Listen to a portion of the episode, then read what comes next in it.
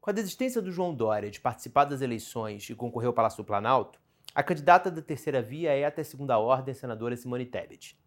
Mas com menos de 3% de intenção de voto, será que a senadora e quem a apoia realmente acreditam que dá tempo de, em quatro meses e dez dias, furar uma polarização de um candidato que tem 30% e outro que tem 40%, 45%?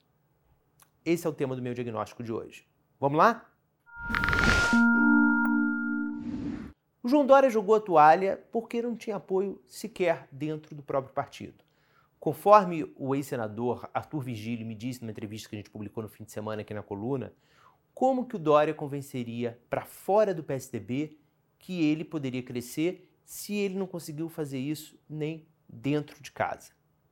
O Dória desistiu e agora a terceira via, que já teve Sérgio Moro, já teve João Dória, já teve Eduardo Leite, parece que está com uma senadora que não está nesse processo, na participação das discussões da terceira via desde o início.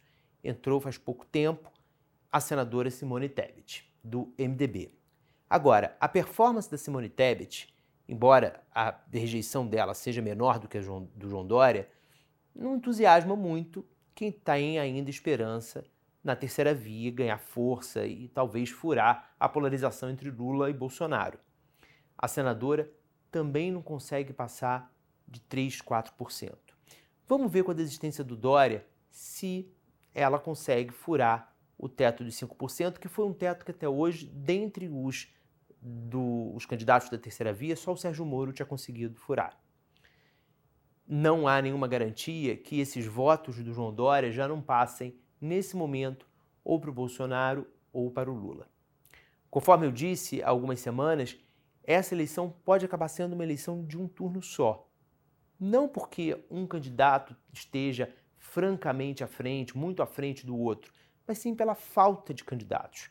Com poucas candidaturas, pode ser que ali na reta final, os, candidatos, os eleitores do Ciro Gomes que é a terceira candidatura que consegue pontuar fora da margem de erro, depois do Lula e do Bolsonaro, acabem já desidratando ele e indo parte para o Lula, parte para o Bolsonaro. Mas a que interesses, então, atende a candidatura da Simone Tebet? Há muitos. A começar pelo dela. A senadora teria uma reeleição para o Senado, pelo Mato Grosso do Sul, o estado dela, muito difícil. A favorita lá é a ex-ministra Tereza Cristina, que foi titular da Agricultura no governo Bolsonaro e, num estado que apoia muito o presidente, deve ter uma vitória fácil.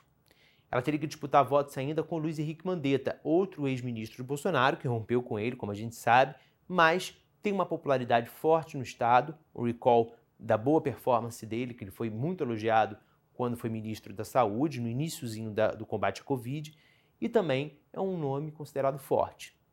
A Tebet teria que disputar com esses dois nomes, ou seja, uma candidatura nacional, colocaria o nome dela nacionalmente, talvez para disputar 2026. Mas não é só a ela que essa candidatura interessa. Interessa a todo o MDB que não quer ficar com o Lula e não quer ficar com o Bolsonaro. Um MDB que precisa de um palanque neutro, precisa da terceira via. O palanque da Tebet serve ao MDB que precisa ficar em cima do muro para não perder votos. Estou falando, claro, dos deputados, mas também de governadores, de candidatos ao Senado, gente que não pode aparecer para o eleitor nesse momento como tendo optado por um dos polos.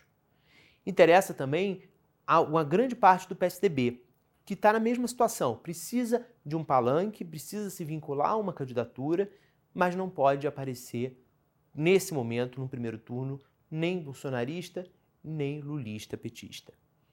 Isso não quer dizer, porém, que dentro do MDB a Tebet não vai ter resistências a vencer.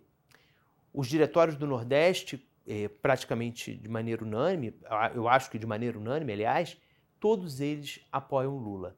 No Norte, você tem o diretório do Amazonas, da mesma posição, que tem o senador Eduardo Braga como principal nome, e no resto do país, o senador Renan Calheiros, que é o principal articulador do Lula dentro do MDB, acredita que ele consegue convencer outros diretórios na convenção do partido em julho a sair da candidatura da Tebet, principalmente se ela não tiver decolado, não tiver passado desse teto de 5%, e apoiar a candidatura do Lula. Bastariam 14 diretórios do MDB, 14 dos 27, votarem dessa maneira para que o MDB formalmente integrasse a aliança do Lula. São muitas barreiras ainda que a Tebet vai ter que vencer para se manter candidata. Mas ela pode acabar se mantendo mesmo sem conseguir performar bem nas pesquisas. Como eu falei, tem muito interesse nessa candidatura. Não necessariamente do eleitor interessado em votar.